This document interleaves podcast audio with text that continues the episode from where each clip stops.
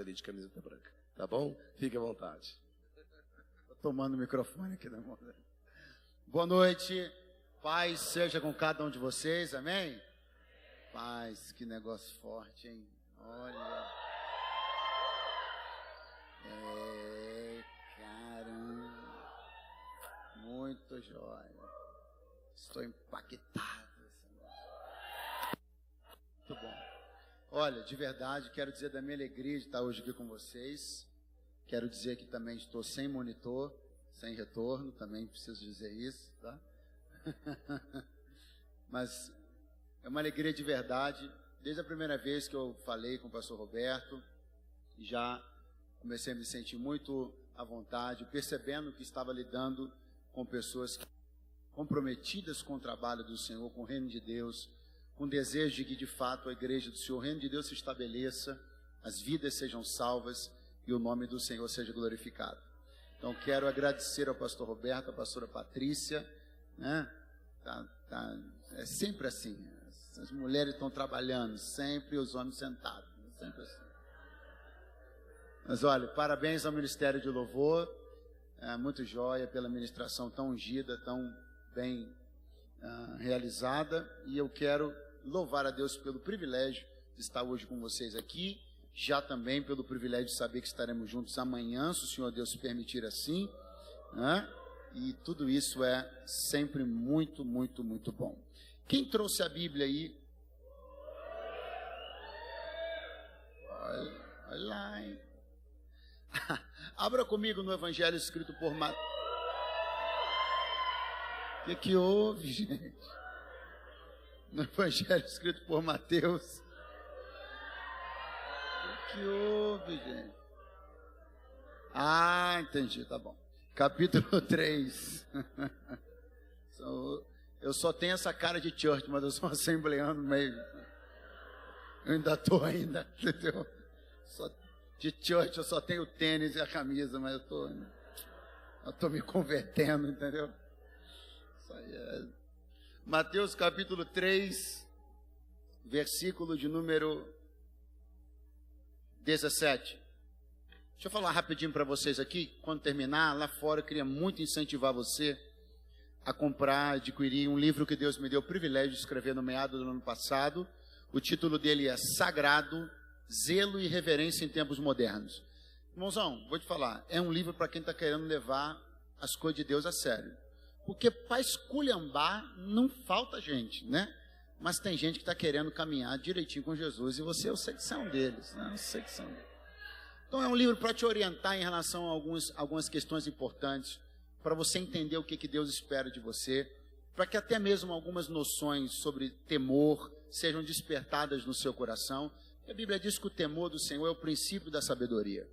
A gente não pode é, confundir algumas coisas e pensar que tudo que nós estamos usufruindo em Deus nesse tempo tem sido tão gostoso, tão bom, mas existem coisas das quais Deus não abre mão jamais. E todos nós aqui temos o risco de, em algum momento, nos perdermos na, na orientação sobre o que, que Deus espera, o que, que Deus quer, ah, o que, que ficou para trás, o que, que ainda é vigente. E é muito importante você entender o que é sagrado, o que, que é sagrado, o que, que é para ser guardado, zelado, que, que Deus quer que você não tire os olhos, que você continue tendo responsabilidade, que você guarde no seu coração. Então é um livro para te abençoar de verdade, não é um livro para te massagear, é um livro para te espancar e depois te levantar. Mais ou menos, é mais ou menos assim, mas você vai terminar inteiro, fica tranquilo, fica em paz. Qualquer coisa você me liga, eu mando uma ambulância lá. Glória a Deus. Capítulo 3, versículo 17. Glória a Deus. Se puder tirar um pouquinho do, do agudo, porque eu não tenho essa voz toda de pregador, já não ajuda. Né? Ah, querido, obrigado, tá? Se puder tirar um. Isso, melhorou um pouquinho, de repente. Ok. Põe os seus olhos aí no versículo 17, Evangelho escrito por Mateus, capítulo 3, o último versículo, que é o 17. Quantos encontraram, digam, eu amo a Bíblia. E eis que uma voz dos céus dizia: Este é o meu filho amado, em quem me comprazo. Então foi conduzido Jesus pelo Espírito ao deserto para ser tentado pelo diabo. E tendo jejuado quarenta dias e quarenta noites, depois teve fome. E chegando-se a ele o tentador, disse: Se tu és o filho de Deus, manda que estas pedras se tornem em pães. Quantos podem dizer amém? amém? Graças a Deus. Você que já leu, está lendo a Bíblia, está lendo os Evangelhos ah, propriamente, você deve ter percebido que havia uma turma que de vez em quando se chocava fortemente com Jesus. Umas coisas que Jesus dizia não faziam sentido na cabeça deles. Algumas coisas que Jesus dizia chocavam-se muito com aquilo que eles, de forma muito, muito tacanha e muito religiosa, acreditavam. Quando Jesus demonstrava autoridade para repreender os demônios, eles ficavam incomodados. Quando Jesus demonstrava autoridade para curar os enfermos, eles ficavam incomodados. Mas nada os incomodava mais do que a reivindicação, a autoproclamação que Jesus fazia sobre ser o Filho de Deus, o enviado de Deus. Então perceba, quando ele agia como um profeta, eles se perturbavam, se incomodavam, porém num nível. Quando ele agia como um pregador, eles se incomodavam, mas num nível. Quando ele se comportava como um homem de milagres, eles se incomodavam, porém num nível. Mas quando ele falava que era filho de Deus, aí os caras endemoniavam de vez. Porque essa era de longe a coisa que mais deixava eles perturbados. Então, não é difícil concluir que esta é a identidade mais poderosa que alguém pode apresentar: ser filho de Deus. Eu, eu disse ser, ser.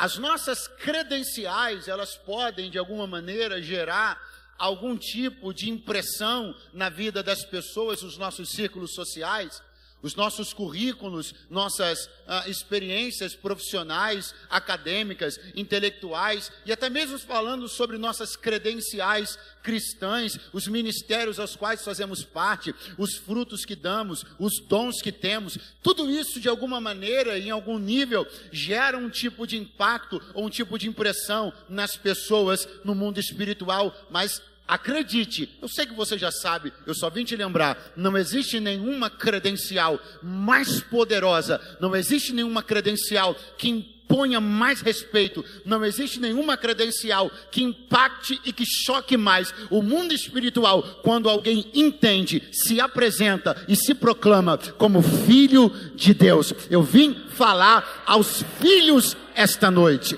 Quantos são filhos? Digam amém. Perceba que a declaração de Deus a respeito de Cristo não foi: Este é meu profeta, ainda que ele o fosse. Não foi: Este é o homem que fará os maiores milagres, embora ele o fosse. Mas a declaração de Deus foi esta: Este é o meu filho amado em quem tenho prazer. O dia que os céus se abriram e Deus desejou falar alguma coisa sobre Jesus, Deus falou sobre o fato dele ser filho. Dois eventos precederam o início efetivo do ministério de Jesus. O primeiro milagre que Jesus operou foi nas bodas de Caná da Galileia, quando Jesus transformou água em vinho. Mas antes disso, ocorreram no ministério de Jesus dois eventos que foram precedentes ao início do seu ministério. E nesses dois eventos havia uma importância muito grande, uma importância de preparação, uma importância de vitória, uma importância de apresentação para as pessoas. Eu estou falando de dois eventos que acontecem logo um após o outro. No final do capítulo 3, o batismo. No início do capítulo 4, a tentação.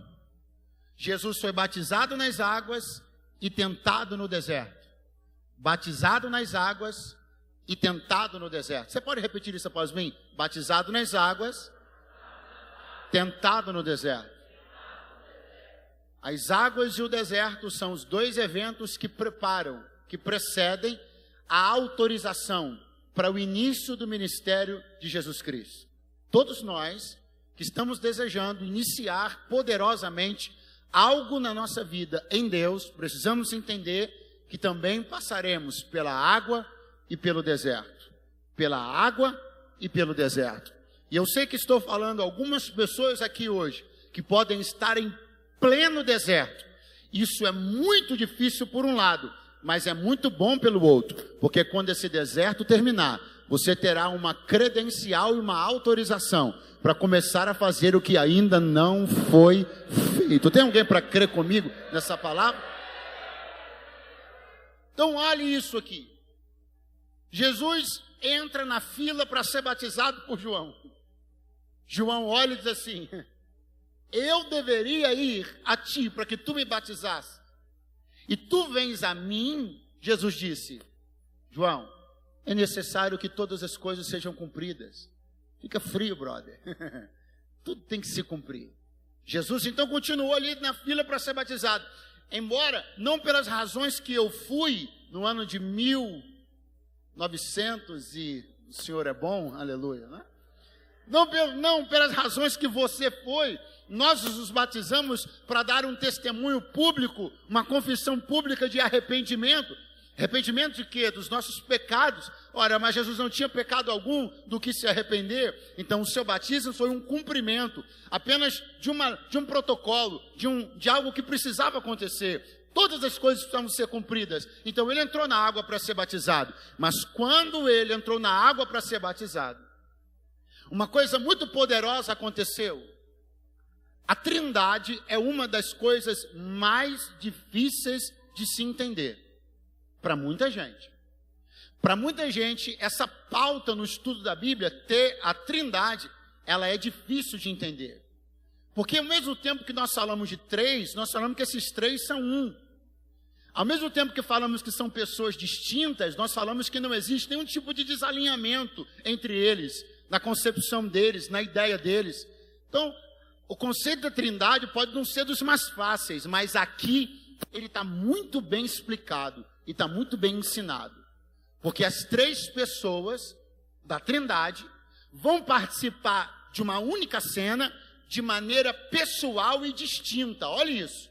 Jesus, que é a pessoa do Filho na trindade, está nas águas. A pessoa do Espírito Santo vem em forma corpórea de uma pomba agindo distinta e pessoalmente na mesma cena, pousa e repousa sobre Jesus. Aí os céus se abrem, vem uma voz da pessoa do Pai, agindo de forma pessoal e também distinta, dizendo: Este é o meu filho amado em quem me comprazo. Então aqui estão o Pai, o Filho e o Espírito Santo, acordados no mesmo propósito, afinados no mesmo discurso, sem nenhum tipo de discordância ou dissonância, porque os três são um. Glória ao Pai, glória ao Filho e glória ao Espírito Santo. Aleluia! Você pode dizer glória ao Pai, glória ao Filho, glória ao Espírito Santo.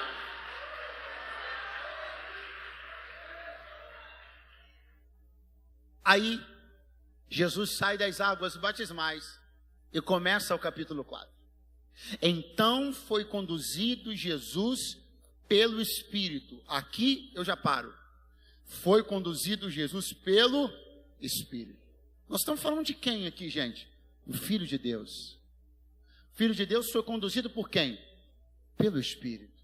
Ah, isso aqui é, é, é, é arroz com feijão, só vou jogar uma pimenta no reino. pelo Espírito. Não, pelo amor de Deus, não dê a absolutamente ninguém o crédito da condução da sua vida, a não ser ao Espírito. Por mais que o lugar onde você esteja agora possa parecer que não tem nada a ver com os seus sonhos lá de trás, nada a ver com seus projetos mais antigos, para onde ele está sendo conduzido? Para o deserto. Aí alguém vai dizer, isso deve ser coisa do diabo, mas era o Espírito quem estava o conduzindo. Às vezes, a roupagem do caminho pode parecer desagradável, mas a essência da razão vai revelar o propósito. Eu sou conduzido pelo Espírito. Eu não estou entendendo nada, mas sei que o Espírito está me conduzindo. Eu estou cheio de pontos de interrogação, mas eu sei que o Espírito está me conduzindo estão me batendo, estão me criticando, mas eu tenho uma certeza: é o Espírito que está me conduzindo.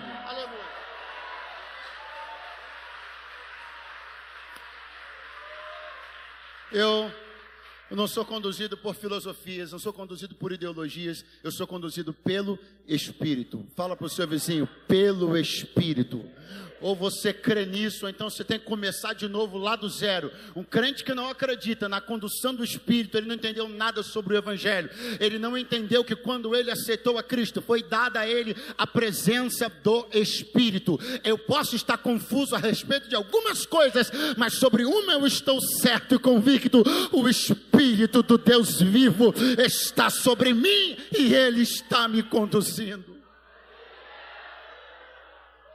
Mas eu, pastor, eu peguei aqui o, o GPS, eu dei uma olhada e estava escrito deserto. Como é que pode o espírito estar envolvido numa coisa dessa? Eu dei uma olhada aqui e eu vi o roteiro e sabe onde isso aqui vai dar? Num deserto. Como é que o espírito pode estar conduzido numa coisa dessa? Meu irmão, ah, quem disse para você que esse lugar que aparece no GPS é o final? não é o final. Ele é só um estágio necessário para que se apresente logo depois um tempo que está guardado no coração de Deus para a sua vida. Quantos creem nisso? Digam amém, por favor. Então, foi conduzido Jesus pelo Espírito ao deserto. Ao. Ao. O que, que vai acontecer lá, gente? Jesus vai vencer o diabo, sim ou não? Pastor, era importante que Jesus vencesse a tentação? Era. Era importante que Jesus vencesse o diabo? Era. Mas era importante que isso tudo acontecesse no deserto? Era. Porque veja, existem vitórias e vitórias. E o que diferencia uma vitória da outra? O inimigo? Sim, mas sobretudo o lugar onde você vence o inimigo.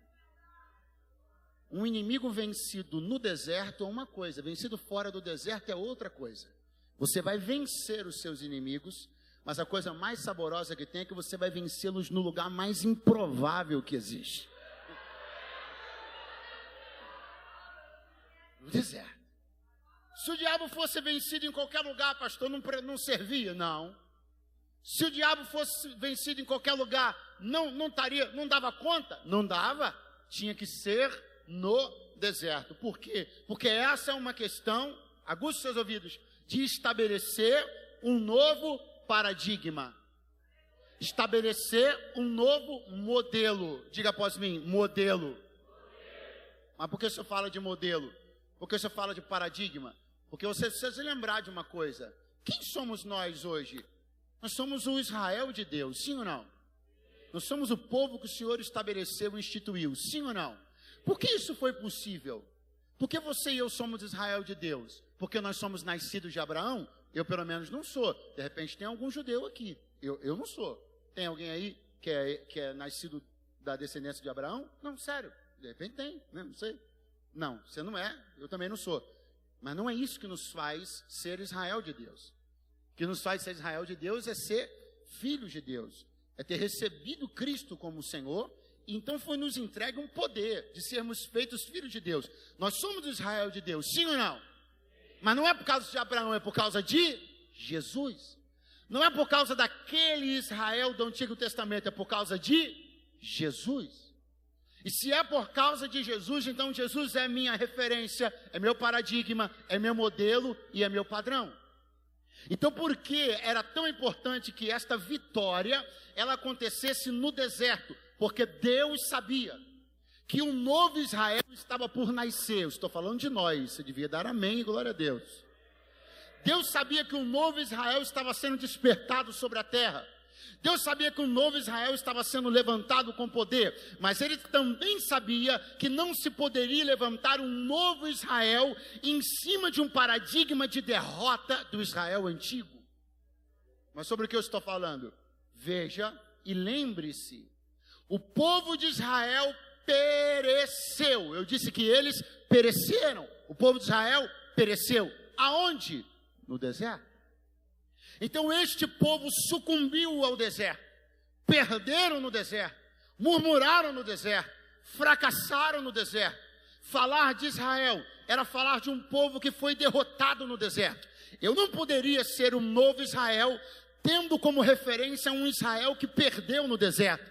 Porque aí todas as vezes que eu entrasse num deserto, eu não teria um modelo para me espelhar, eu não teria para quem olhar. Eu olharia para Israel que entrou no deserto e me sentiria tão perdedor quanto eles. Aí Deus para a história e diz assim: se o meu filho é o pai deste novo Israel, eu vou conduzi-lo até o terreno que o antigo Israel perdeu. Ele vai vencer lá e você vai ter para quem olhar. Eu tenho para quem olhar. Você tem para quem olhar. Quem tem para quem olhar, diga glória a Deus, diga aleluia.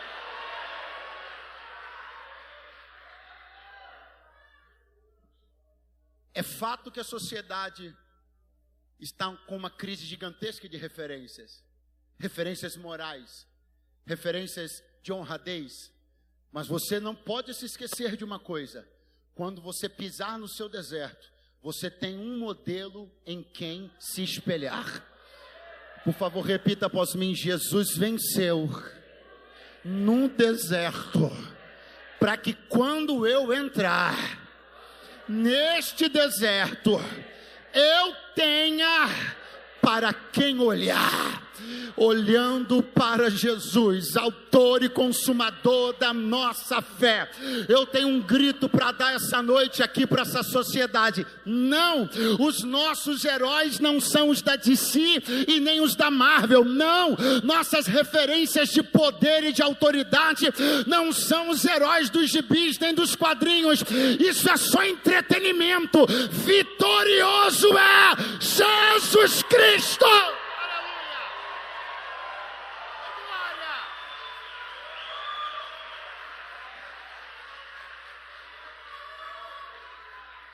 Nossos heróis não são os vocalistas moralmente decadentes das bandas de rock americanas. Oh, não vai embora não, hein? Fique aí. Nossos heróis não são os, os vocalistas moralmente decadentes das bandas de rock americanas. Os nosso, o nosso herói não morreu de overdose. Pastor, mas ele morreu. É, mas ao terceiro ressuscitou. Oh, glória a Deus! Oh, glória a Ele! Deus. Pastor, eu não tenho para quem olhar. Tem, tem. Você tem, primeiramente, referências, boas referências humanas para olhar. Você tem líderes que estão trabalhando em prol da sua saúde do seu crescimento. Você tem pessoas que estão comprometidas com o seu sucesso. Não caia nessa conversa. Essa é uma conversa fiada e mentirosa. Nós olhamos para Jesus sobretudo, mas Jesus colocou pessoas próximas de nós. Essas pessoas têm caráter, essas pessoas têm honradez, essas pessoas têm o Espírito Santo, essas pessoas têm a unção do Santíssimo.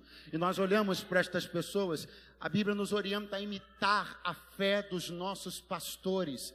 Paulo disse: Sede meus imitadores, como eu sou de Cristo. Não deixe não permita que ninguém lá fora descredibilize as pessoas que estão à sua frente ou liderando sua vida espiritual. Não compre esta ideia mentirosa dos desigrejados. Deus colocou pessoas boas no seu caminho para conduzirem você até o céu.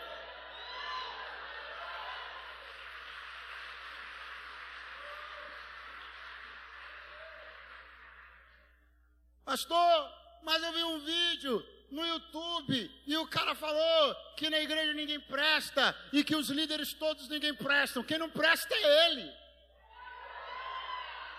Ele que não prestou para ser crente, não prestou para renunciar ao pecado, não prestou para viver em santidade, gostava de bater porta, bater porta na cara de pastor em gabinete, arrumando confusão em igreja. Ele saiu de igreja para dizer que a igreja é ruim. Ruim era ele que não conseguiu ser igreja. Eu sou igreja. Quem é igreja, diga amém. Quem é igreja, diga amém. Sou igreja. Ah, mas tem uma hora que o culto acaba. Tem uma hora que os líderes não estão próximos. Tem uma hora que é tarde demais. Pastor, é pela madrugada que a aflição vem, a agonia vem, o medo de perder, o medo de cair novamente, o medo de não conseguir manter minha vida espiritual é na madrugada, é quando eu não posso ligar para ninguém, é quando eu não estou olhando nos olhos dos meus pastores, é quando eu não estou ouvindo a, a, a, música do Ministério de Louvor, é quando eu não estou ouvindo a mensagem que sai do altar. É nestas horas que eu tenho medo de vacilar, que eu tenho medo de me envolver novamente com as mesmas coisas que eu me envolvia no passado. É nessa hora, ah, então é nessa hora, sobretudo, é nessa hora que você precisa se lembrar: Ele venceu, Ele venceu, Ele venceu, Ele venceu, Ele venceu, e você vai vencer também também. Vai vencer também. Vai vencer também. Aleluia. No deserto. O Espírito conduziu Jesus ao deserto para ser tentado. Para ser. Durante o processo, durante o andamento, tentação e provação podem apresentar características parecidas. Guarde isso. Durante o andamento, durante o processo, provação e tentação podem apresentar características parecidas, mas elas não são iguais, elas são totalmente diferentes. Primeiro, por uma questão de quem as promove. Quem promove a provação é Deus. Quem promove a tentação, o diabo. Então, os agentes promotores de uma e outra são antagônicos. É Deus quem promove a provação é o diabo quem promove a tentação. E, sobretudo, a essência das duas é diferente. A expectativa de quem as promove é diferente. Explique, pastor. Com muito gosto. Quando o diabo tenta, a ideia dele é te ver fracassar. Quando Deus prova, a ideia dele é te ver ser aperfeiçoado. Ele tenta para que eu fraqueje, para que eu caia, para que eu patine. Deus me prova para que eu seja aprimorado, para que eu seja corrigido, para que eu seja lapidado, para que eu seja melhorado. Pastor, então me dê duas palavras. Primeira, a respeito da tentação do diabo, você vai vencer. Segunda, a respeito das provações propostas por Deus, tu serás aperfeiçoado em cada uma delas e o nome do Senhor será glorificado. Ele foi conduzido pelo Espírito ao deserto para ser tentado pelo diabo. E tendo jejuado 40 dias e 40 noites, teve fome. Tendo jejuado 40 dias e 40 noites, teve. Teve. Podia ter sido 30, 28, 27, 48, 45, 39, 58, 63. Não! Tinha que ser 40. Que 40 na Bíblia é um número que representa um ciclo. Um ciclo. 40. 40 dias Jesus esteve no deserto. 40 dias. Os espias entraram na terra prometida e, e inspecionaram-na. 40 anos Moisés esteve no Egito, 40 anos esteve em Midian, no outro ciclo, 40 anos esteve na peregrinação no deserto, 40 anos, portanto, Israel também peregrinou no deserto. 40 é um número cíclico na Bíblia. O que você precisa entender sobre ciclo? Todos eles se iniciam, se desenvolvem e se concluem. Pergunte, e depois? Começa outro. Se você olhar lá para trás na sua vida, você vai se lembrar de ciclos. Tempo que você morou numa casa, tempo que você estudou num colégio, tempo que você trabalhou numa empresa, tempo que você foi amigo de uma pessoa. Ciclos. Mas o que é interessante entender sobre ciclos é que ninguém aqui pode decidir sobre isso. O fato de que quando esse terminar, vai começar, não tem como, a não ser que você queira morrer. Aí vai começar um ciclo eterno. Mas o fato é que enquanto nós estivermos na vida terrena, quem está aí, diga amém. Enquanto estivermos na vida terrena, vai ser assim, um ciclo após o outro.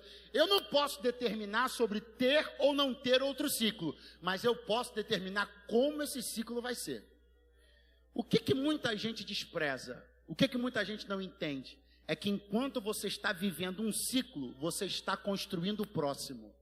Não, vou tentar de novo. Enquanto você está vivendo um ciclo, você está construindo o próximo. O deserto é um ciclo, sim ou não? Então ele vai acabar, sim ou não? E o que vai vir depois dele? Depende do que você construiu quando estava nele. Mas aí alguém relaxa e diz assim: daqui a pouco passa. Alguém relaxa e diz: daqui a pouco essa fase passa. Não, não é para relaxar. Enquanto você está nesse ciclo, você constrói coisas, você gera temor, você gera conhecimento, você gera sabedoria, você acerta, não faz aliança errada, você segura, guarda teu testemunho, preserva a tua mente, porque eu estou dentro de um ciclo. Eu não posso controlar o fato de que outro vai acabar, mas eu já estou construindo o próximo enquanto eu estou nesse. Quando eu sair desse deserto, eu já estou pronto para viver uma coisa melhor. Pastor, por que, que o senhor está falando isso? Porque Deus sabe quem é você, fião. E quem sou eu também.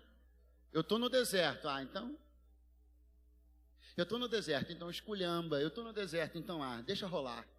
Eu estou no deserto, então tanto faz como tanto fez. Mas e depois?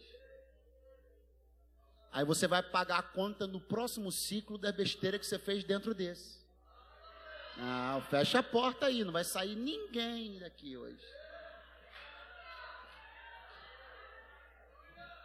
Então, 40 dias. Aí Jesus sente fome. Aí você olha o texto e diz assim: caramba, Jesus demorou 40 dias para sentir fome. Não, não é isso que está escrito. Está escrito que no quadragésimo dia ele teve fome. Isso não significa que foi a primeira vez. Não só não significa, como seria impossível. Porque Jesus não foi privilegiado fisiologicamente. Você acha que ele tinha um estômago menor? Que ele fez bariátrica? Não. Jesus não foi privilegiado fisiologicamente para poder resistir melhor no deserto. Não. O corpo dele era igualzinho seu e o meu. Então é, é, óbvio que durante esses 40 dias ele teve fome algumas vezes. Ele teve fome várias vezes. Inclusive teve no quadragésimo, como está escrito aqui. Pastor, então você está dizendo que é isso mesmo? É, Jesus ficou sem comer 40 dias. Ficou. Por quê? Porque ele tinha um propósito. Ele tinha um Sabe por que, que você, não, você não fica? Porque você não tem propósito, cara. O propósito é que te firma, o propósito é que te, é que te orienta, o propósito é que te estabelece. Você sabe quem são as pessoas desmanteladas na vida? É quem não tem propósito, cara. Você tem que ter propósito. Bota data na tua vida. Eu não sou coach, não. Nada contra também, mas não sou coach. Sou pregador do evangelho. Mas vim te dar uma palavra. Bota data nas coisas. Aprenda a organizar sua vida, pautar sua vida com um propósito. Tenha uma agenda. Punha data nas coisas. E quando você firmar um propósito, seja firme nele. Pastor, mas eu não aguento. Que não aguenta, cara? Aguenta sim. Como é que não aguenta? Tu é o quê? Tu é um, um homem ou tu é um banana? Quem lembra de Daniel? Quem lembra de Daniel? Daniel, aquele da Copa do Leão. Quem lembra Daniel? Daniel. Danielzão entrou lá na Babilônia, mano. Entrou na Babilônia chegou no palácio, tinha um mesão top, um montão de comida. Ele olhou e falou: Cara, essas comidas é tudo macumba, eu não vou comer isso não. Mano. Vou comer isso aí não. E eu não vou comer, eu vou comer legume, mano. Vou fazer zero carbo. Daniel inaugurou a dieta do zero carboidrato. Aleluia. Eu estou nessa fé para esse mês de outubro. Mas enfim, então, aí, agora em algum momento você viu a Bíblia dizer assim: Ah, veio uma unção, tomou Daniel. Não. Sabe o que está escrito? Repete assim: E Daniel assentou no seu coração não se contaminar com os manjares do rei. Fala para o teu vizinho, simples assim. Ele botou no coração dele um propósito não vou fazer e não fez. Não está escrito que vinha um anjo de Deus todo dia, abraçava ele, dia Daniel, aguenta. Não. Foi um negócio prático. Porque o grande problema da não sustentação dos nossos propósitos é que a gente subestima a nossa própria capacidade. Você tem que parar com essa conversa de eu não aguento, aguenta sim.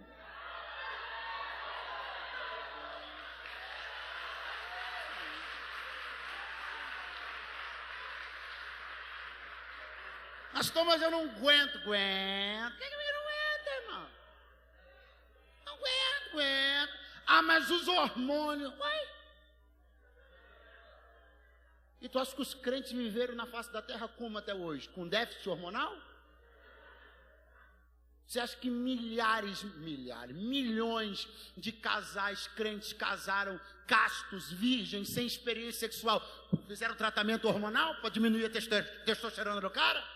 Não, é gente que botou propósito no coração. Então tu para de graça. Para de graça. Fala pro teu vizinho, você para de graça. Tu aguenta sim, vai aguentar, vai segurar esse propósito até o fim, vai honrar teu Deus, vai honrar teu líder, vai honrar tua igreja, vai honrar a palavra, vai honrar o pai dessa menina, vai honrar a família dela, você vai honrar. Aleluia. Mas a graça não. Honrar. Pastor, tá bom, ele não comeu assim nenhuma refeição. Mas será que nem, nem uma merendinha? Eu já te achei aqui já, tá? Não pensa. Tudo bem, não é refeição, é só uma merenda. Eu já, te vi. Tu sabes dos enigmas que eu falo na terra. Tu conhece, tu sabes de que enigmas eu falo. Aleluia. Não, não tem. Ué, mas espera aí. Como ele permaneceu? Como ele conseguiu ficar com fome todos esses dias? Eu vou te explicar. Na verdade, explicar não, só vou te lembrar, porque você sabe o segredo, você só não está lembrando. Sabe qual é o segredo? Primeiro eu preciso desmistificar uma coisa e quebrar uma ideia. Responda, por favor, com toda sinceridade. Na sua cabeça agora, qual é o único jeito de matar a fome? Fala. Vamos lá, na sua cabeça agora, qual é o único jeito de matar a fome? Agora olha para mim que eu vou te fazer uma pergunta. Quem aqui já sentiu fome? Tanta fome tanta fome, que acabou perdendo a fome de tanta fome que sentiu. Levanta. Não, levanta bem alto. Eu quero que você dê uma olhada. Para você saber que o, o jeito de matar a fome não é só comendo. A fome também mata a própria fome. Pastor, essa analogia gastronômica não fez sentido. Ah, é, eu te ajudo. Sabe como é que você continua? Sabe como é que você prossegue? Não é dando ao teu corpo o que ele quer, é dando a ele ainda mais escassez do que ele pede. Aí a voz dele vai se calar e o nome do Senhor vai ser glorificado. Por que te falar para você com muita, com muita sinceridade aqui, com muito. Porque senão, meu, isso não vai dar certo nunca. Porque se você pensar que toda questão fisiológica e hormonal demanda uma resposta, não, não tem jeito, isso é coisa do corpo, isso é coisa. Então, peraí, então, cara, então não vai funcionar nunca. Porque se nós trabalharmos na, na, na, no sistema de sempre dar ao corpo o que ele pede, se você nunca tiver a capacidade de negar as exigências do seu corpo, então você é escravo do seu ventre. É isso que a Bíblia diz.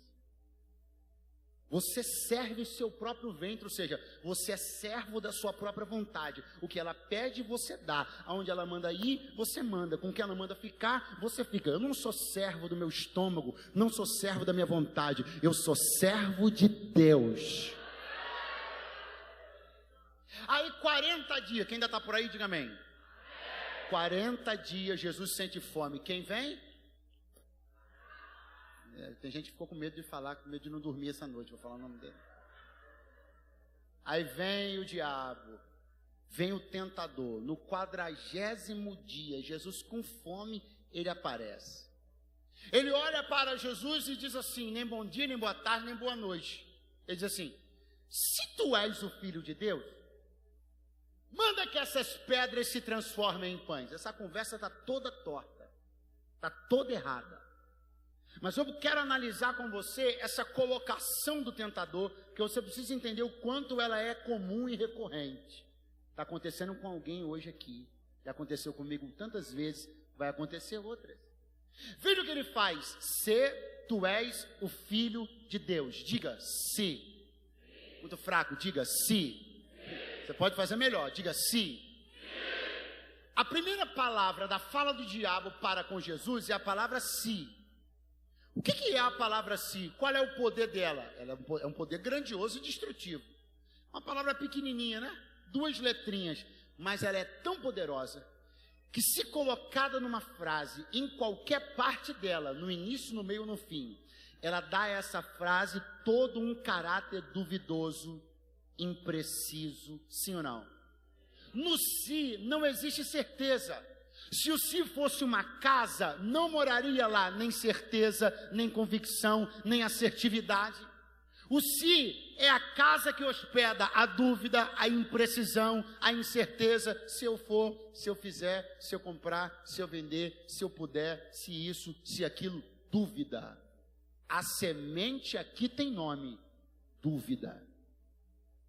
Agora compreenda que outros eventos vão acontecer durante a tentação. Jesus será colocado lá no pináculo do templo, o diabo vai dizer para ele: lança-te aqui da baixo, porque está escrito que os anjos darão ordem a seu respeito. Aí ele foi lá e mostrou Jesus dos reinos da terra, e disse: Tudo isso te darei se prostrado te adorares. Agora preste atenção: antes de tentar o pináculo do templo, antes de tentar os montes altos, a primeira batalha que o diabo travou com Jesus não foi tirando ele dali e levando para nenhum lugar, foi ali mesmo onde ele estava, a batalha foi travada no campo da mente. As batalhas mais terríveis que nós travamos são no campo da mente. E se existe uma batalha travada no campo da mente, o soldado principal do adversário na batalha do campo da mente chama-se si. Se tu és o filho de Deus, toda a frase já conota para o lado da dúvida. Se tu és o filho de Deus, não que eu acredite, mas tu dizes que és, tu se proclama como sendo. Eu quero que você entenda uma coisa: uma pessoa vazia de convicções é uma pessoa fraca. Se você anda cheio de caraminholas na sua cabeça 24 horas por dia, você é fraco. Se você tem crises de identidade que nunca se resolvem, você é fraco. Tem uma coisa que Deus te colocou sentado aí para te dizer: chega de si, eu vou começar a estabelecer coisas concretas na sua vida. Ora, você não sabe nada, mano.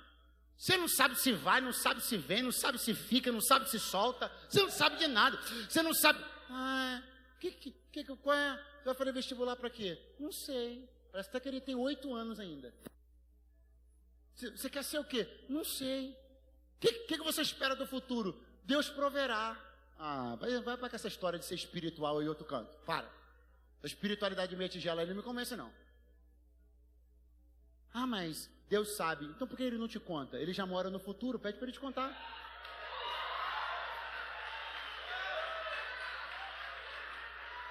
Não.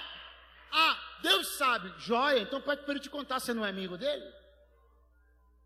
O seu futuro precisa estar descortinado diante de você, porque se isso não for verdade, você vai ser afligido pelas setas do si. Você vai comprar a ideia da dúvida, você vai ficar com caraminhola e você não vai ter certeza. E por falta de certezas, por falta de bases, por falta de convicções, nós estamos vendo muita gente fraca. Fraca no evangelho, fraco. Ele é fraco. Quantos professores de universidade, ah, não fica triste não, estão engolindo os crentes dentro das salas de aula? Por que, que estão engolindo os crentes na sala de aula? Porque tem um montão de crente fraco, sem convicção de nada, sem. Ah, mas é, e, oh, ah, não, já foi, já acabou, o carro já te atropelou. Tu já perdeu 50 almas que podia ter sido salva dentro daquela sala, porque você está cheio de. Ah, é, mas. Convicção, convicção propósito, certeza. Eu sei em quem tenho crido e sei que Ele é poderoso. Pastor, mas eu me converti ontem. Senhor está falando como assim convicção? Tem que conhecer de teologia, tem que conhecer de, de, de exegese, tem que conhecer de homilética, tem que conhecer. Meu irmão, pelo menos saiba em quem você crê e saiba que Ele é poderoso. O restante você vai aprender depois. Mas se no mínimo tu souber quem é Jesus, tu vai bater em quem tiver que bater, vai duelar com quem tiver que duelar. Saiba quem é Jesus. Acabou? Acabou. A crise da convicção, a crise das certezas, ela é mostrada, ela é evidenciada quando diante de ideologias que tem dois séculos, os crentes não conseguem sustentar uma palavra que é eterna. Você tem a palavra que é eterna e perde para gente que crê em ideologia que tem dois séculos. Você crê num Deus que é eterno, mas apanha na hora de conversar com alguém que acredita num cara que o nome dele está escrito numa lápide. O teu Jesus ressuscitou. Como é que tu perde uma conversa dessa? Não tem como você perder. O cara é o que? Ele é kardecista? O que, que o cara é? Ele crê em quem? Quem é o paizão da parada lá dele? Tu quer, quer, quer acabar com a conversa logo? Fala assim, mano, onde é que está o túmulo do cara que tu crê?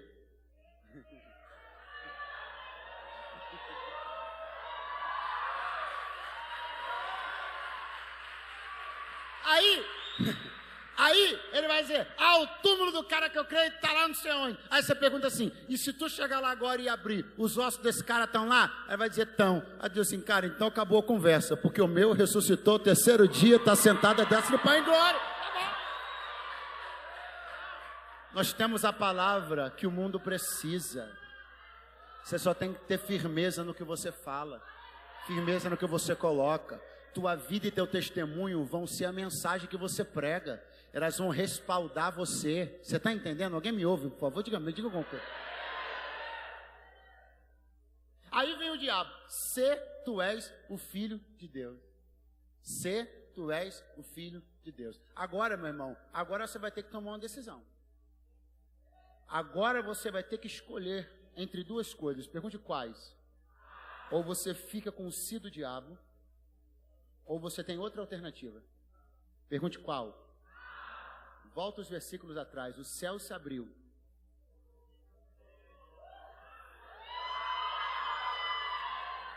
O diabo diz: Se tu és o filho de Deus, 40 dias antes, o que, que Deus falou?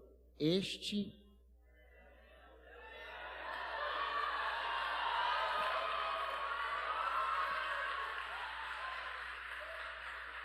Fala para o teu vizinho, os céus estão se abrindo hoje aqui. Ah, isso não é o tipo de notícia que pode ser dada assim. Vai de novo, diga, os céus estão se abrindo hoje aqui. Uma coisa sobre você está sendo dita. O Pai está dizendo: Este é o meu filho, e contra as afirmações de Deus não sobrevivem as dúvidas do diabo. Fique com a palavra. Fique com o que Deus diz sobre você. Fique com as afirmações do Pai ao seu respeito. O duelo está travado. O diabo tem um sim, mas Deus tem um é. O diabo tem a dúvida, Deus tem a certeza. Eu não fico com o sim do diabo, eu fico com o é de Deus. Oh, glória. Esse é o meu filho amado em quem me comprar. 40 dias depois vem o diabo e diz assim: Se tu és o filho de Deus, 40 dias é pouco tempo demais para que alguém que ouviu que é filho esqueça quem é. Levanta a tua mão lá no terceiro andar, levanta a tua mão lá no terceiro andar. Sabe por quê? Vai passar 4, 40, 400, vão passar quantos dias forem, mas ainda assim, o que você ouviu Deus falar sobre você, sempre será mais forte, sempre será mais forte, mais forte.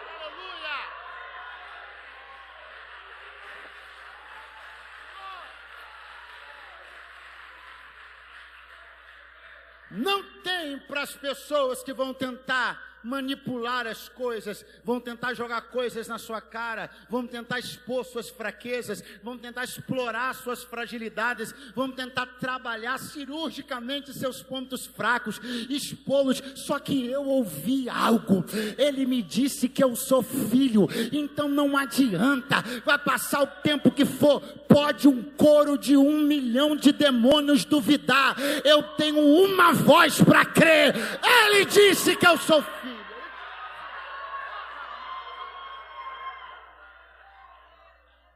Dá um conselho para o teu vizinho e diga: fica com a palavra do teu pai, fica. Se tu és o filho de Deus,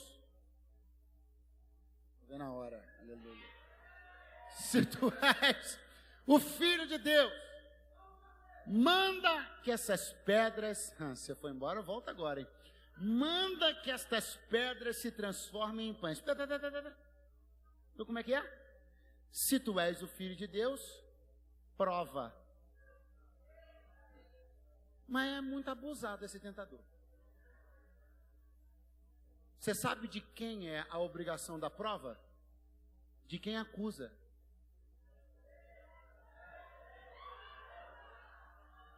Eu, eu, eu uma meia dúzia, uma meia dúzia de duzentas pessoas aqui que estão com um saco de cimento nas costas. Parece que eu estou vendo você com um saco de cimento nas costas. Esse saco de cimento está escrito assim, ó. Tenho que provar quem eu sou. Sabe por que você tem se movido lentamente? Porque você se move debaixo da carga de ter que provar quem você é. Todas as vezes que você vive sob a pressão e o peso de ter que provar quem você é, você se move lentamente. Alguém está pensando, se eu provar que sou, eu acelero. Se eu provar que sou, abre uma porta. Se eu provar que sou, eu avanço. Te digo que não. O tempo que você está demorando empenhado em provar quem você é, retardou tua jornada em três anos. Você não precisa provar nada para ninguém. Deus me trouxe aqui para dizer uma coisa para alguém: desobrigue-se. Desobrigue-se da tarefa de provar. Você não precisa provar que é espiritual. Você tem que ser. Você não tem que provar que é adorador. Você tem que ser. Você não tem que provar que é bem sucedido, você tem que ser. Você não tem que provar que mudou, você tem que ser. O tempo que você está gastando em provar, você deveria estar gastando em frutificar. Por quê? Porque a prova pode ser ensaiada, mas o fruto nunca pode ser disfarçado. Pastor, não, não entendi, mas vai entender agora. Tem muita gente que você olha e diz assim: esse cara é. Não. Você só viu o ensaio que ele fez em casa para você acreditar que ele era. Vou falar para você: existem pessoas que perderam uma das coisas mais gostosas da vida. Pergunte qual? Espontaneidade. Elas não têm mais espontaneidade. Por quê? Porque elas calculam milimetricamente cada passo que dão, cada palavra que falam, porque eu tenho que provar erudição, conhecimento, eu tenho que provar teologia, eu tenho que provar unção, tenho que mostrar que eu sou grande, tenho que mostrar que eu sou sério. Tem que mostrar que eu sou um homem de Deus, tem que mostrar que eu sou uma mulher de Deus, eu tenho que provar que eu tenho. Então o que você vê dela é o ensaio que ela fez em casa. Em casa ela ensaiou. Como é que eu mostro que sou crente? Como é que eu mostro que sou inteligente? Como é que eu mostro que sou erudito? Como é que eu mostro que eu sou culto? Como é que eu mostro que eu sou próspero? Como é que eu mostro que eu tenho um bom emprego? Como é que eu mostro? Como é que eu mostro? Aí o que você vê sobre ela não é a espontaneidade dela, é o ensaio que ela fez em casa. Ah, meu irmão, não perde espontaneidade, não. Falando você, tem gente que está com saudade daquela sua gargalhada frouxa, descontrolada, sabe aquela coisa barulhenta? Volte a ser espontâneo. Sabe por quê? Olhe para mim, eu estou falando bem tranquilinho assim bem tradicional. Para você entender uma coisa muito importante. Você sabe através do que a Bíblia diz que as pessoas são conhecidas? Pergunte do que? Dos frutos. Pergunte por quê? Porque nenhum fruto pode ser manipulado. Você não pode pegar uma mangueira e manipular ela para ela dar morango. Você não pode pegar um laranjal e manipular ele para dar maçã. Não existe essa manipulação. Então o fruto não é uma prova, o fruto não é um esforço, o fruto não é um empenho, o fruto é um produto natural de quem não está se esforçando, mas é Então, vai fluindo em Deus e desobrigue-se na noite deste dia, porque pelos frutos que você der, a prosperidade que veio, a transformação que veio, a nova vida em Deus, todas essas coisas serão evidenciadas para quem quiser ver. Desobrigue-se. Eu não tenho que provar nada, eu só tenho que dar fruto. Ele, ele é tão abusado que além de querer que Jesus prove que é filho, quando na verdade ele é quem está duvidando. Ele ainda estabelece o meio pelo qual Jesus provaria isso. E olhe o meio, eu encerro, olhe o meio. Manda que estas pedras se transformem em pães. Se tu transformar essas pedras em pães, eu acredito que você é filho. Porque se você for filho, então tu tem esse poder. No mínimo, tu pede para o teu pai e teu pai faz. Se tu és o filho de Deus, manda que estas pedras se transformem em. O que, que o diabo sabia? Que Jesus estava com? Com? Então é por isso que ele começa o assunto com comida. Ele sabe que Jesus está com fome. Então, o primeiro passo da tentação não é sobre o risco de vida do pináculo, não é sobre a glória dos, dos, reinos no alto do monte, é sobre fome, é sobre necessidade. A questão é fisiológica, a questão é comida, é pão, é o que o corpo quer. Então, o que o diabo está dizendo é o seguinte: teu corpo quer uma coisa, teu coração quer uma coisa, você quer uma coisa, e se você for filho mesmo, Pede o teu pai. Porque você precisa, teu pai pode, então pede que ele dá. Mas o que ele diz? Transforme essas pedras em pães. Eu pergunto e você responde: Jesus estava com fome? Um pão seria uma boa? Havia pão no deserto? Mas havia pedras. Pastor, o que são as pedras? Vou te explicar. Elas são aquilo que não tem a essência do que você quer, mas tem a aparência do que você precisa. Cuidado com elas. Elas não têm a essência do que você quer, mas elas têm a aparência do que você precisa. Pastor, boiei na Hellmans agora, não peguei. Uai, para para pensar na pedra, mas não é essas pedras, não, a pedra do deserto, que é parecida com pedra de cachoeira. É aquela pedra assim, ó, redondinha. Essa é a pedra do deserto onde Jesus está. E com que tipo de pão essa pedra parece? Não é com o francês que você está acostumado, com, da nossa padaria, não é com a bisnaga, é com o pão do tempo de Jesus, que é como uma broa, redondinho. A pedra do deserto é idêntica ao pão que vendia na padaria onde Jesus morava. Então perceba, nós estamos falando de essência, não, mas estamos falando de estética. A essência não é o que Jesus precisava, mas a estética. Estética enganável, hein? Eu tenho uma palavra para os filhos essa noite. Tranca a porta agora, hein? Eu tenho uma palavra para os filhos essa noite aqui. Muito cuidado com as pedras do deserto. Porque elas podem ter até a estética do que você precisa, mas não tem a essência do que você procura.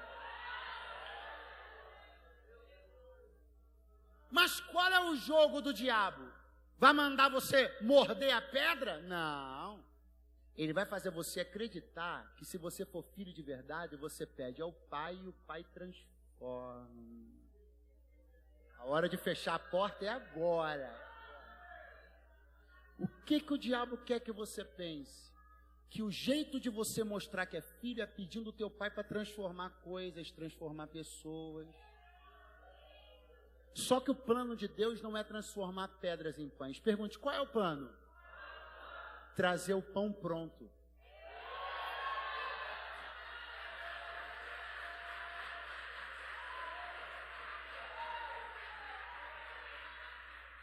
É conversa do inimigo, é mentira de Satanás que você precisa entrar nesse processo aonde coisas ou pessoas serão transformadas como uma prova de que Deus ama você. Atenção! Eu vim aqui de longe com uma palavra de Deus. Isso é furada. Não entra nessa. Você não tem que entrar em guerra para transformar, para transformar. Na, ah, ah. Espera, porque o que vier de Deus vai vir pronto.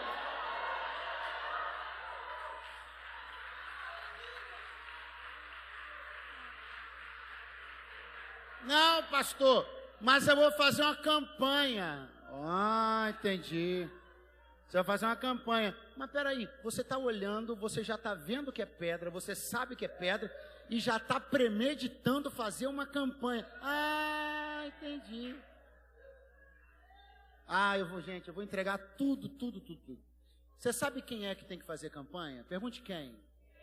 Tem que fazer campanha as irmãs que servem a Deus hoje, com 45, 50, 55 anos de idade, que se casaram há 30 anos atrás com um vagabundo, com um alcoólatra, e hoje, para servir a Deus, as irmãs têm que fazer campanha para Jesus transformar. Você que está escolhendo a tua vida agora, para de ser trouxa. Tu não tem que fazer campanha nenhuma, tu tem que segurar a tua marimba e esperar o que Deus vai mandar para você.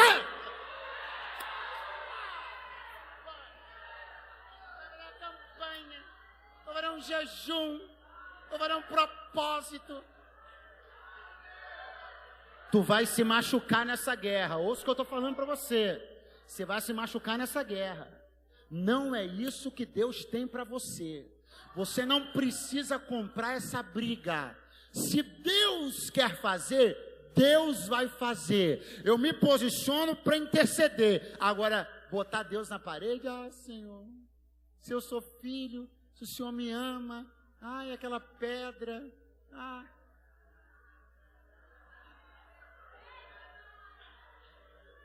E Deus me trouxe aqui para te perguntar: tu não está sentindo o cheiro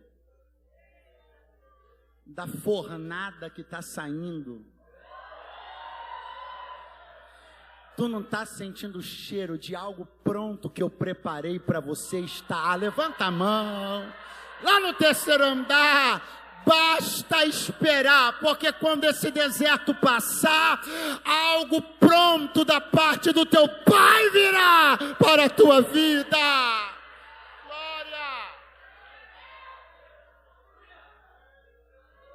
Pastor, é para transformar a pedra em pão? Sim ou não? Sim ou não? Por quê? Porque o pai não mostra que é pai, não mostra que ama o filho transformando pedra. O pai mostra que é pai, mostra que ama o filho dando pão. Pastor, é onde está escrito isso? Tu nunca leu, não?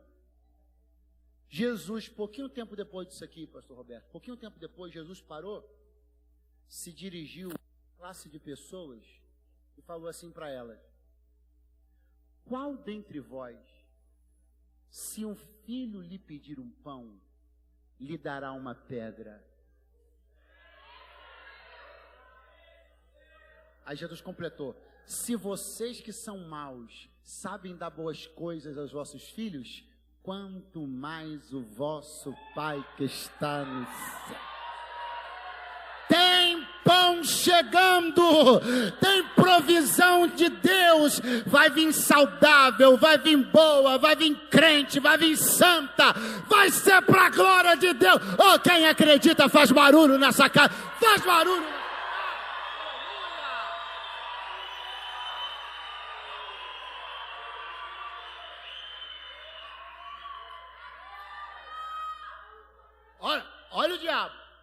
Ser tu és o filho de Deus, manda que estas, isso aqui é truque de linguagem. É truque, você não pegou? Manda que estas pedras. Cadê o truque, pastor? Olha para mim. Se eu estiver falando com você e de repente eu disser assim: "É, irmão, porque esta camisa, para onde eu conduzi sua atenção? Para a camisa. Aí eu estou falando com você e assim: "Não, gente, porque este microfone, para onde eu conduzi sua atenção? Para o microfone. Então o que, que o diabo está fazendo? Querendo conduzir a atenção de Jesus para onde ele quer. Por quê? Porque essa é uma questão muito importante. Qual questão? Quando a sua atenção é conduzida para onde o diabo quer, uma outra coisa vai acontecer. Pergunte qual? Você vai pensar que aquilo que você está olhando é sua única alternativa. Pergunte para mim, por favor, entrevista. Pergunte para mim, quando o homem toma suas piores decisões. Quando ele não enxerga as outras alternativas. Quando ele é convencido a pensar que ele só tem aquela escolha, ele faz porque ele ignora que existem outras. Pastor, eu sou uma pessoa focada. Não, Deus, Deus me trouxe aqui para dizer, tu não é focado, tu está obcecado. Existem outras coisas acontecendo no seu raio e você não está vendo porque está obcecado nessa pedra. Ah! E o tempo que você perde obcecado por isso, querendo isso, pedindo para que isso se transforme, você perde a capacidade de enxergar o que já está pronto. Eu tenho uma palavra profética muito séria para liberar hoje aqui. Alguns cativeiros de visão estão sendo quebrados nesta noite aqui. Levanta a tua, não, levanta a tua mão não. Coloca a tua mão aí sobre os teus olhos agora. Eu libero sobre a tua vida uma palavra na autoridade daquele que me enviou todo cativeiro da tua visão está sendo quebrado. Você não vai olhar para a alternativa que o inimigo quer que você olhe. Você não vai pensar que só tem essa opção. Você vai levantar os teus olhos e vai enxergar o que Deus está preparando lá na frente. Quantos celebram a quebra deste cativeiro, digam glória a Deus, digam aleluia. Por que, que ele quer? que eu, só, que eu pense que só tem essa opção, pregador? Porque ele sabe que o deserto é um ciclo. Lembra?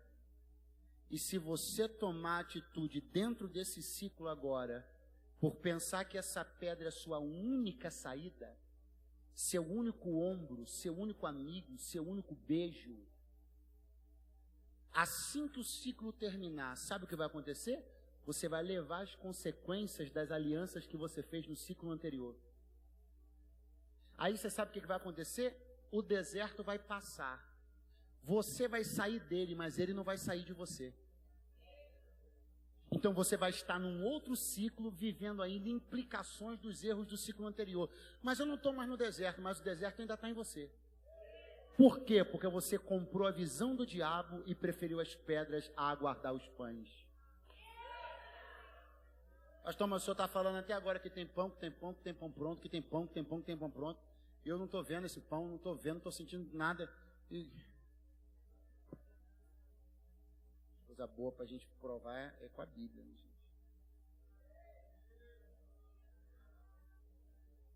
Aleluia. Versículo de número 11. É o deserto acabando. É Jesus. Então o diabo o deixou. Foi embora. E chegaram os anjos de Deus e o serviram.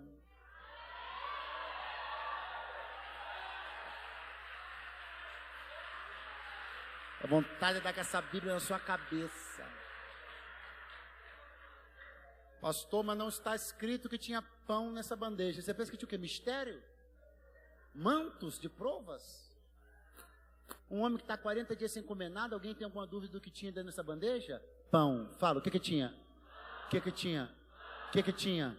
Então, meu irmão, a coisa era mais ou menos assim. O diabo dizendo, manda aqui estas pedras, querendo vidrar o olhar de Jesus nas pedras, capturar o olhar de Jesus nas pedras, mas Jesus não permitiu que a visão fosse capturada, ele levantou os olhos, e quando ele levantou os olhos, eu creio que ele viu no final do ciclo, no fim do deserto, os anjos com a bandeja nas mãos. Ah, levanta a tua mão lá no terceiro andar. Assim te diz o Senhor. É só uma questão de esperar. É só uma questão de vencer a si mesmo. É só uma questão de ter propósito. É só uma questão de decidir ser crente. Está chegando aí a provisão que você sonha. Está chegando aí. Quem crê, celebre. Quem quer, glorifique. Quem crê, adore. Quem crê. Ramandarakalamachandaramaharabai. Oh, eu vim de Deus profetizar, tu vais aguardar o tempo de Deus. Toda precipitação está caindo por terra, as alianças erradas vão ser quebradas, um novo ciclo está sendo construído, e ele será de paz, ele será de graça, ele será de perdão. Quem pega essa palavra, dá um pulo dessa cadeira agora, fica de pé no seu lugar. Oh, quem tem glória mande glória. Quem tem aleluia, mande aleluia. Quem é batizado no Espírito Santo, fale em línguas, fale em línguas, fale em línguas. O novo de Deus, o novo de Deus, o novo de Deus. Um novo ciclo pós-pandemia, um novo ciclo, depois do deserto, um tempo novo, um tempo novo para os que creem, para os que perseveram, para os que não desistiram.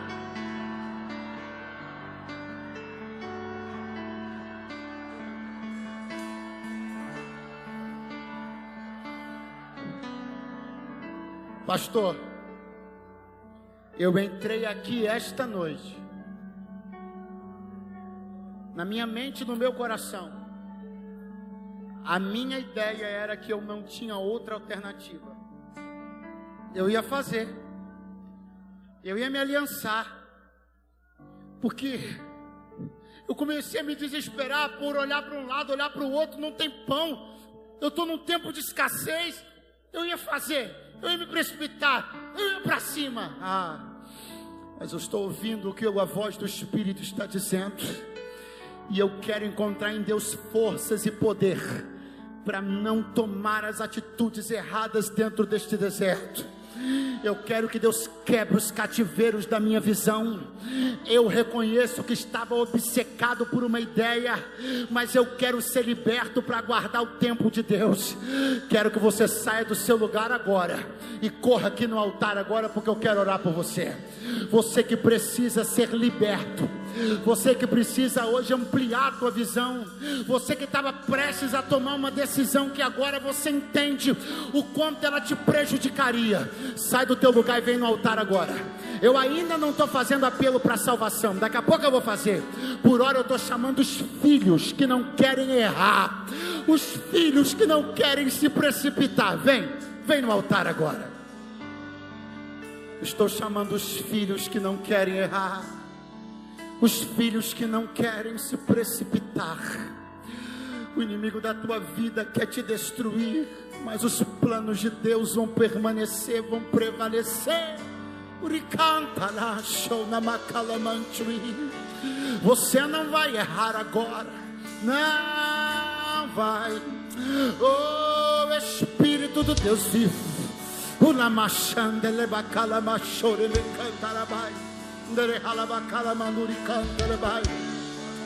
Oh Espírito Santo, Espírito Santo, começa a dar força, começa a dar graça, começa a dar poder, poder para ter estrutura, poder para decidir, poder para ter firmeza, poder para manter o propósito, poder para não deixar a chama apagar.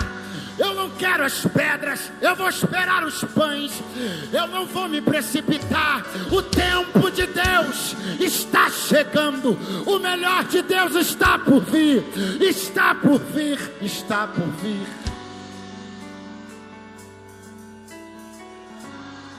Todos os cativeiros, eu declaro quebrados agora no poder do nome que está acima de todo nome, o nome de Jesus. Todas as pessoas que entraram aqui decididas a fazer coisas, que agora elas entendem que eram laços de destruição, eu profetizo agora que seja arrancado do teu coração toda decisão destrutiva e seja plantada a semente da esperança. Dias melhores virão. O novo de Deus está chegando logo depois do deserto.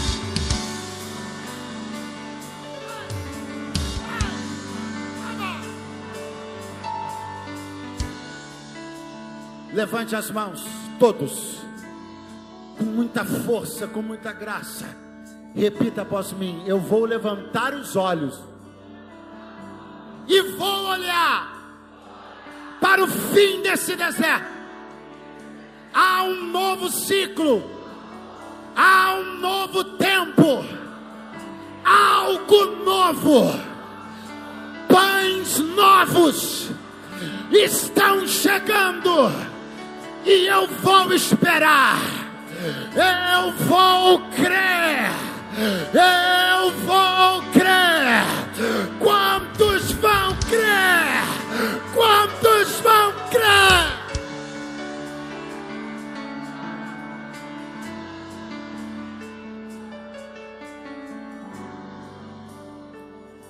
Laços para destruir futuros estão sendo quebrados aqui. Ah, você não tem ideia do que tem um rebuliço no mundo espiritual. Laços para destruir futuros estão sendo quebrados hoje aqui. Essa pedra comprometeria um futuro grande que Deus tem com você, moça, mas ela está sendo quebrada hoje aqui essa pedra comprometeria um missionário que pregaria em muitos países, mas ela está sendo quebrada hoje aqui. Esta pedra iria ser tropeço na vida de alguém que um futuro poderoso estava aguardando, mas ela está sendo quebrada hoje aqui. Vai, rompe, levanta, tem um futuro te esperando. O próximo ciclo está chegando. Quem celebra? Quem celebra? Oh!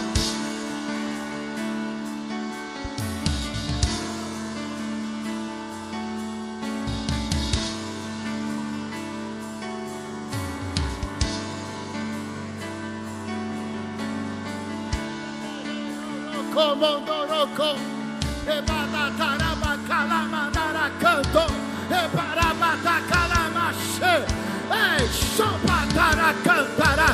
seja cheio do Espírito Santo agora, seja cheio do Espírito Santo agora, que a unção do Santo seja derramada sobre a tua cabeça, agora, agora, oh.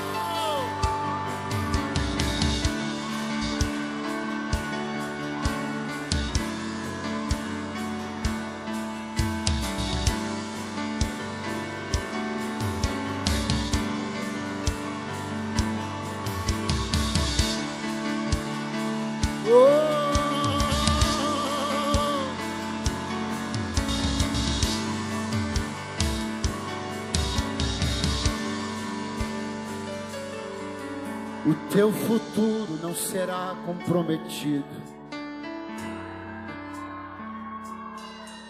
As tuas decisões não vão comprometer o teu futuro.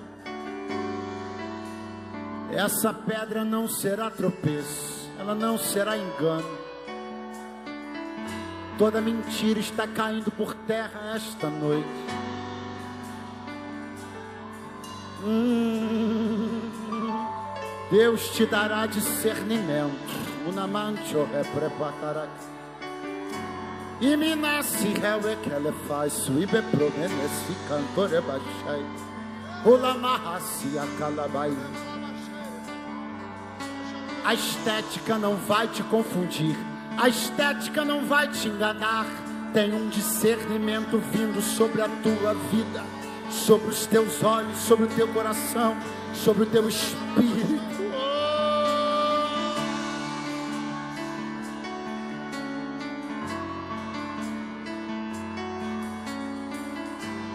Olha para mim. Pedra não é comida. Pedra é tropeço. O que o inimigo já previa é que você, querendo se satisfazer, querendo se alegrar, querer, querendo, acabasse, ó, tropeçando nessa pedra. E o teu próximo ciclo teria sido comprometido pelo tropeço do deserto. Mas o adversário não contava com esta noite de sábado.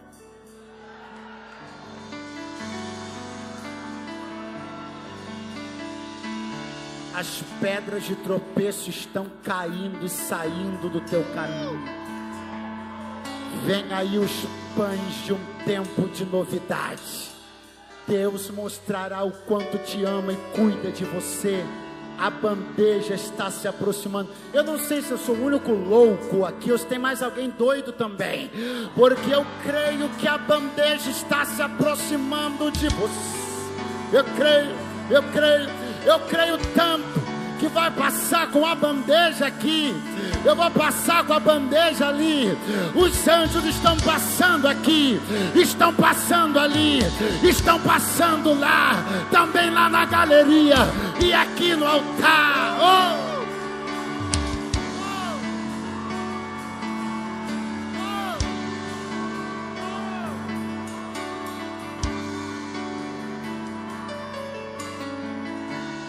Guarda teu coração. O próximo ciclo está te esperando. Haverá paz, provisão e graça. Quantos concordam, digam amém. Quantos concordam, digam glória a Deus. Deus abençoe sua vida, Deus guarde seu coração. Até amanhã, se Deus permitir, Deus continuará falando conosco. Deus te abençoe, Deus te abençoe. Deus te abençoe. Aleluia. Levante as suas mãos no seu lugar. Nós vamos declarar o que foi ministrado. Tem um terceiro dia na minha vida e na sua vida. Levante as tuas mãos. Oh. Se você ora em outras línguas, você pode orar no teu lugar.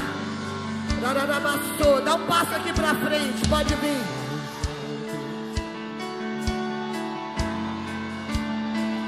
Ao terceiro dia ele ressuscitou.